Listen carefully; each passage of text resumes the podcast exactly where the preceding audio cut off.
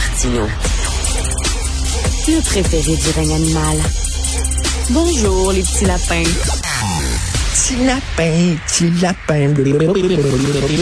On va parler de bibliothèque, on va parler de livres, on va parler de culture avec Monsieur Guy Bertium. Euh, Guy Bertium a dirigé Bibliothèque et Archives Canada pendant cinq ans.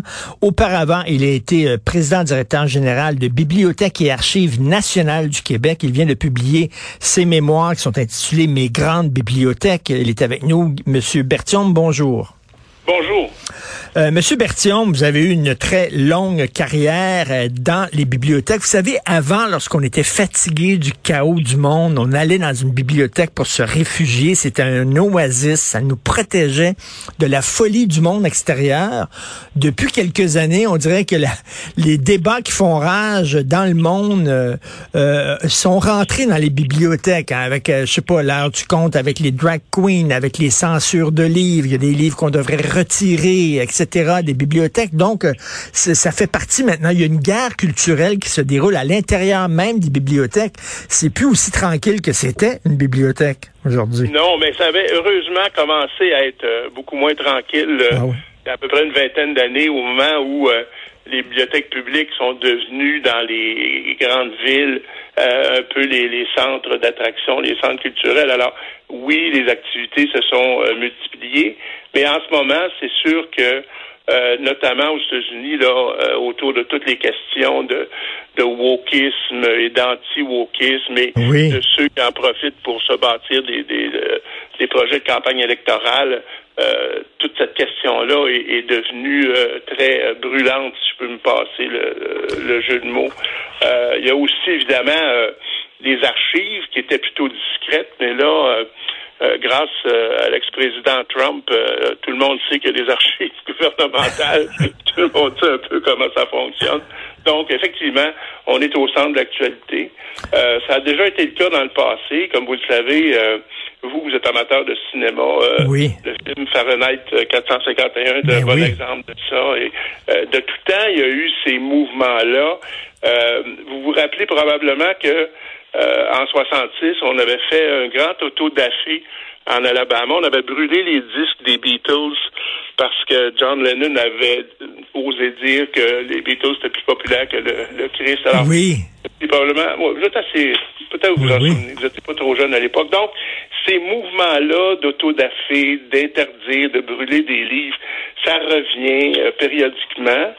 Euh, la bonne nouvelle, c'est que, contrairement à Fahrenheit 451. On n'est pas obligé d'avoir des gens qui apprennent les, les livres par cœur maintenant pour assurer leur, assurer leur pérennité parce que euh, à cause du numérique, euh, on est capable d'assurer, on a beau brûler euh, tous les livres qu'on a, à cause du numérique, ils vont ils vont perdurer. Là. Mais M. Euh, on voit, là, entre autres dans les universités, là, des recteurs qui devraient protéger la liberté académique et le débat et tout ça, et qui euh, plient les genoux et qui acquiescent aux demandes parfois extrémistes de certains groupes. Euh, il faut que la bibliothèque, vous étiez, vous les euh, gardiens de, bibliothèque, il faut qu'ils se tiennent debout devant, devant des demandes de il faut retirer tel livre, il faut censurer tel livre. J'espère que on va protéger, que, que les bibliothèques seront protégés par leurs gardiens. Là, oui, ben, en effet, ça existe. Euh, par exemple, euh, parlons de, ce cas-là, les livres qui sont bannis euh, en Floride, ben les bibliothèques de la région de New York en particulier ont offert à tous les ados de Floride un abonnement parce que ils sont à l'extérieur de leur État, donc en principe, ne devraient pas être autorisés à s'abonner. À s'abonner. Et là, les bibliothèques de la région de New York ont offert aux jeunes Floridiens de s'abonner. Euh, et comme ça, ils ont accès aux mêmes livres, ceux qui sont bannis, euh, de façon ah. euh, virtuelle, de façon numérique. Donc, c'est sûr que les bibliothèques, il y a eu une cause célèbre il y a une dizaine d'années à la Bibliothèque centrale de Toronto, où la bibliothécaire euh, s'était tenue debout, ça avait été très contesté, très difficile, mais elle avait euh, permis, euh, je me souviens pas là, c'était une controverse autour euh, des trans, mhm. et, donc elle avait permis une conférence dont les gens voulaient qu'elle soit annulée, elle l'avait permis, puis elle avait été reconnue par ça, elle a reçu des prix pour ça. Donc, ah. oui, mhm. il y a ce mouvement-là, parce que essentiellement, les bibliothécaires, c'est des gens qui sont pour la libre circulation des idées, des, des livres aussi. Ça, ça existe, mais euh, parce que j'espère, j'espère que je, euh, j'espère je pourrais aller dans une bibliothèque et lire Mein Kampf de, Hitler, pas parce que je suis un fan d'Hitler, absolument pas, mais pour voir qu'est-ce que ce fou-là avait écrit.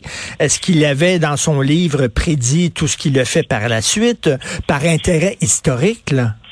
Oui, et moi, j'ai jamais euh, pensé qu'il fallait pas donner accès à Mein Kampf. Hmm. Euh, d'autant que maintenant, je pense qu'il est hors droit. Il y a une nouvelle traduction française, donc euh, il doit se retrouver. Je ne dis pas que chaque bibliothèque en a fait l'acquisition, mais il doit se retrouver sûrement euh, dans les bibliothèques. En tout cas, moi, si j'étais encore là, j'aurais euh, complètement autorisé euh, l'accès à cet ouvrage. Et, et, M. Bertillon, vous parliez de numérique tantôt. Est-ce qu'on a encore besoin de grandes bibliothèques avec des bâtiments, avec des livres là, qui sont là, alors que tous ces livres-là pourraient être digitalisés et disponibles dans un nuage quelque part dans le ciel? Ben, Google avait pensé que ça pourrait se faire. Euh, ça s'est avéré euh, un désastre. C'est-à-dire que la tâche est tellement considérable euh, que ça ne vaut pas la peine. Hmm. Il y a des livres qu'on doit avoir dans les bibliothèques.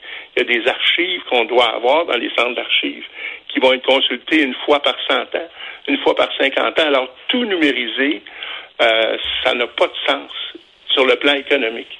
Puis l'autre chose, c'est les édifices de bibliothèques c'est devenu des lieux de rassemblement, des lieux euh, culturels importants partout en Amérique parce que c'est gratuit. C'est la mm. seule euh, institution culturelle qui est gratuite. Donc, euh, les bibliothèques servent à beaucoup plus, servent aussi à aller chercher des livres mais ça sert aussi à plein d'activités, plein de ben, ben c'est ça. Puis je lisais votre livre et vous, c'était important, Monsieur Bertium, de, de faire que ce soit un lieu de discussion, de rencontre, euh, pas seulement un lieu où on stocke des livres. Vous avez euh, invité, par exemple, euh, à, faire des rencontres avec les, des, gens, Michel Rivard, Christiane Charrette, Marc Labrèche, Daniel Lemire, Normand Brathwaite qui allaient là puis qui parlaient de leur amour de la lecture puis des livres puis tout ça. Ça sert à ça aussi une bibliothèque un lieu de vie, de rencontre. Oui, puis euh, pour inciter les gens à, la lecture, ben, quoi de mieux que de leur montrer que leurs idoles ou que leurs modèles s'adonnent eux-mêmes à la lecture. Donc, effectivement, j'aimais beaucoup cette série-là. Je l'avais reprise à Ottawa, mais à Ottawa, c'était plutôt des hommes politiques parce que c'est dans le dans l'air du temps là-bas. Mais effectivement, de montrer que Brathwaite euh, ou Rivard euh, ou Labrèche sont de grands lecteurs, je trouvais que c'était quelque chose qui était incitatif pour les gens. Ça les incitait à, la lecture, justement. C'est ce qu'on veut faire, une bibliothèque. Et vous m'avez fait bien rire euh, euh, dans votre livre. À un moment donné, vous allez dans un colloque. C'est le 3 octobre 2011. C'est un colloque. Et là, je vais lire un extrait de votre livre. Il y avait des jeunes au colloque et vous dites euh, le concept de, de, deux peuples fondateurs. Ces jeunes-là ne comprenaient pas ça.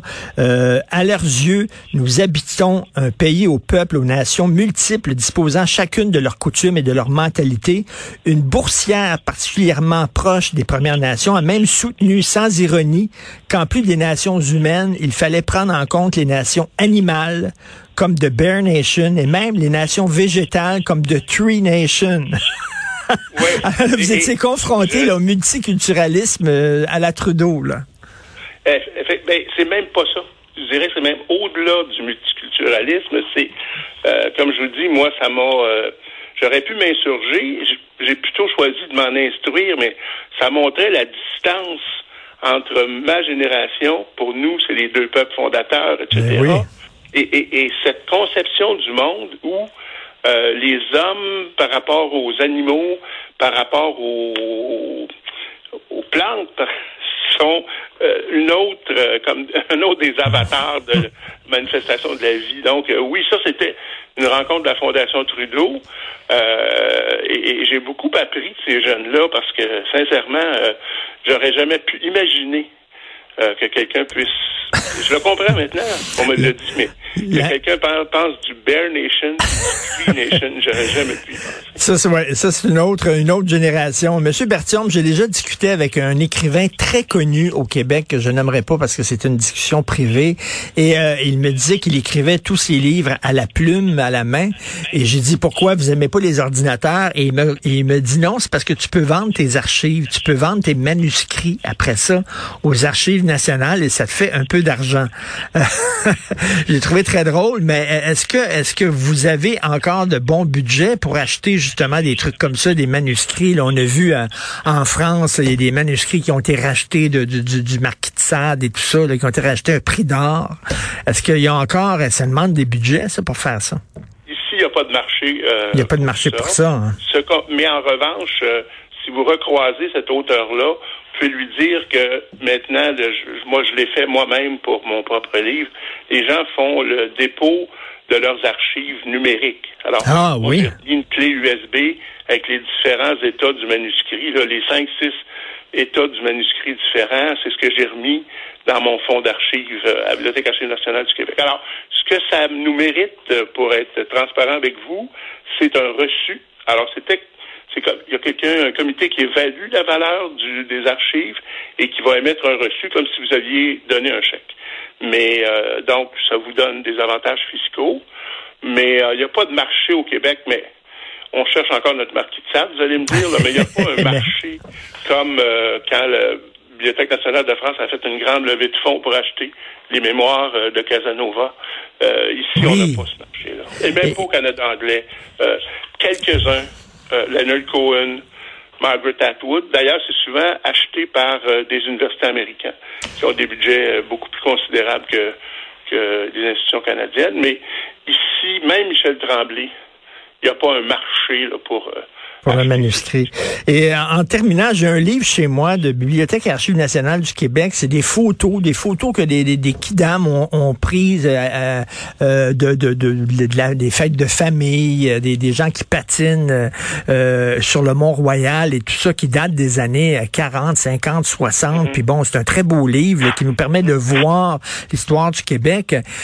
ça fait partie des archives, ça aussi, c'est-à-dire monsieur et madame tout le monde qui ont pris des photos dans les années 40, 50 est-ce que vous encouragez ces gens-là à envoyer leurs photos euh, euh, aux archives nationales? Qu'est-ce qui oui, avoir une conversation euh, à ce sujet-là avec les gens de Bibliothèque archives nationale du Québec. C'est sûr qu'on va pas tout prendre. Dans ben certains cas, on va même les référer à... Il y a beaucoup de sociétés historiques locales. Ça dépend de, de, la nature des photos. Mais oui, j'encourage bien sûr les gens à, surtout leur fonds photographique, là, visuel, euh, avoir une conversation, euh, soit avec euh, Bibliothèque Archive nationale du Québec ou société d'archivistique de leur ville ou de leur, leur, coin de pays, oui, bien sûr. Parce qu'on ne peut pas tout stocker. C'est quoi une archive qui est intéressante puis une archive qui ne l'est pas? À un moment donné, c'est pas évident. Non, pas du tout. Ça dépend de ce que ça représente. Souvent, on va vouloir garder, dans le cas que vous mentionnez, quelque chose qui est représentatif d'une époque, euh, quelque chose qui est représentatif de certains événements. Mais c'est clair que si on avait toutes les photos de tous les Québécois au même endroit, on serait en surcharge. euh, mais euh, encore une fois, euh, on fait des choix et c'est le travail des, archivistes. Vous savez, on me demandait souvent c'est quoi la différence entre un archiviste et un bibliothécaire? Ben, un bibliothécaire, surtout Bibliothèque nationale, il veut avoir une copie de tout ce qui se publie au Québec un archiviste veut faire des choix. Sa job, c'est de pas tout prendre, c'est de choisir. Parce que les archives, vous et moi, on peut s'asseoir, puis on va écrire, euh, on va taper des textes sur Word, puis ça va ben automatiquement devenir des archives. Alors, il y, a, il, y a une, photo de vous en page 188 euh, dans du livre. Euh, c'est quelqu'un qui faisait don de ses archives à une bibliothèque. C'est Michel Pagliaro. oui, ben Pag avait donné non seulement des, des, textes écrits, très peu, mais c'était des bandes. C'était des bandes de, de, de, de musique qu'il avait. Euh, il avait un studio à Montréal à une certaine époque, peut-être encore, Michel. Oui. Et donc, il nous a donné ces bandes, euh, les bandes originales, les états de travail. Parce que qu'est-ce qui intéresse les gens quand ils viennent travailler aux archives? C'est pour ça que je parlais, moi, des cinq versions de mon livre que j'ai donné. C'est de savoir quelle est l'évolution d'une version à l'autre. Alors, ben oui Même chose pour pour Pag, telle chanson qui peut-être même dans certains cas n'a jamais été publiée. Quelle est l'évolution, quel est le travail qu'il a fait sur l'œuvre. Donc euh, c'était, j'étais très fier d'ailleurs de. Ben, la, photo est assez rigolote. Là, aller, euh, aller écouter les archives de PAG. Euh, je savais pas qu'on pouvait faire ça. Bref, vive les bibliothèques qui sont des endroits là. de plus en plus importants dans notre société. c'est nos églises du temps moderne, selon moi. Merci beaucoup. Votre livre s'intitule Mes grandes bibliothèques, mes archives, mes mémoires. Guy merci. Bonne journée. Et à vous. Au revoir. Merci, au revoir.